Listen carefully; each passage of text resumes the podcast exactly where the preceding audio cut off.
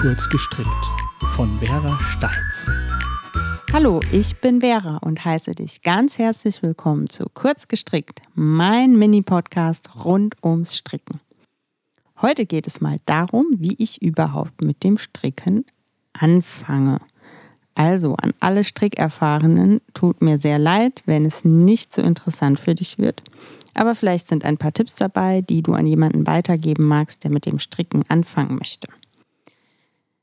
Also mein Tipp allgemein ist einfach, melde dich bei einem Strickkurs an.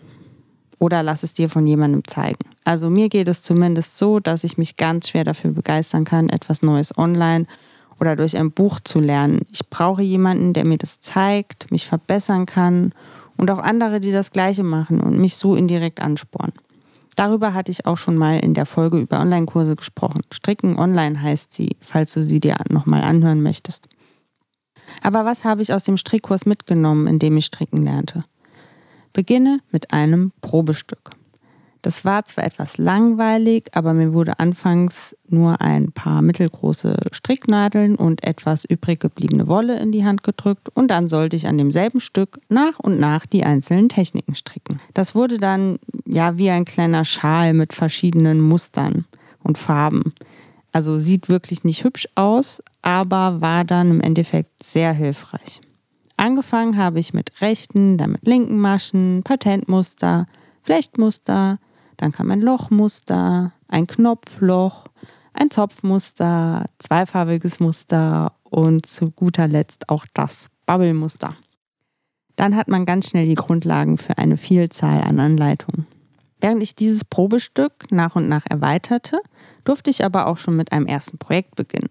Das einfachste ist hier natürlich ein Schal und den habe ich auch gestrickt und damit es nicht ganz so langweilig wurde im Perlmuster. Hier fällt mir noch ein guter Grund dafür ein, anfangs in einen Kurs zu gehen oder zumindest einen Strickerfahrenen oder eine Strickerfahrene an der Hand zu haben. Ich hätte nie gewusst, wie ich verlorene Maschen wieder aufnehme. Das war für mich ein sehr großes Rätsel und ich war im wahrsten Sinne des Wortes total verloren. Da war es schon sehr praktisch, dass ich mal ebenso in den Laden meiner Kursleiterin gehen konnte und sie das Problem für mich beheben konnte. Nach einer Weile hatte ich dann auch das System selbst verstanden und ich weiß mittlerweile ganz genau, wie ich Maschen wieder aufnehme. Also, was ist neben einem Schal noch sehr einfach? Ich würde mal sagen, wenn man es ein wenig anspruchsvoller haben möchte, empfiehlt sich auch eine Mütze auf der Rundstricknadel. Schwierig wird es hier natürlich nur, wenn es an die Abnahme geht, aber das Zusammenstricken zweier Maschen hat man auch schnell raus, denke ich. Super easy ist natürlich ein Schal auf einer Rundstricknadel. Was ich dagegen nicht empfehlen würde, sind Socken, auch wenn man daran oft als erstes denkt. Ist es schon ein Gefiddel und die Fersen sind ein eher schwieriger Part denke ich, äh, so als Beginner. Und wo finde ich nun einen Kurs in meiner Nähe? Naja, beinahe jeder Wollladen bietet Kurse an, aber auch an der Volkshochschule gibt es oft Strickkurse. Und ich habe auch schon oft an Aushängen im Supermarkt oder so Werbung für ja, Strickreise, Strickgruppen gesehen.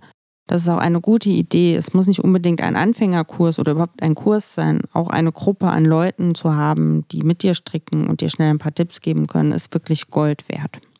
Und wenn du doch der Typ dafür bist, die Dinge auch gut selbst beizubringen, dann gibt es natürlich ein riesiges Online-Angebot. Ich habe die Links zu den Online-Tutorials, von denen ich in der Folge übers Online-Stricken schon geredet habe, wieder in den Shownotes verlinkt.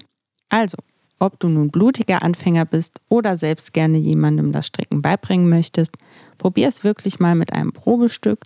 Es muss dann auch nicht schön sein und man hat schnell kleine Erfolge erzielt und ähm, ist bei dem Testen neuer Anleitungen nicht so verloren und muss davor keine Angst haben, weil man dann das meiste einfach auch schon kennt.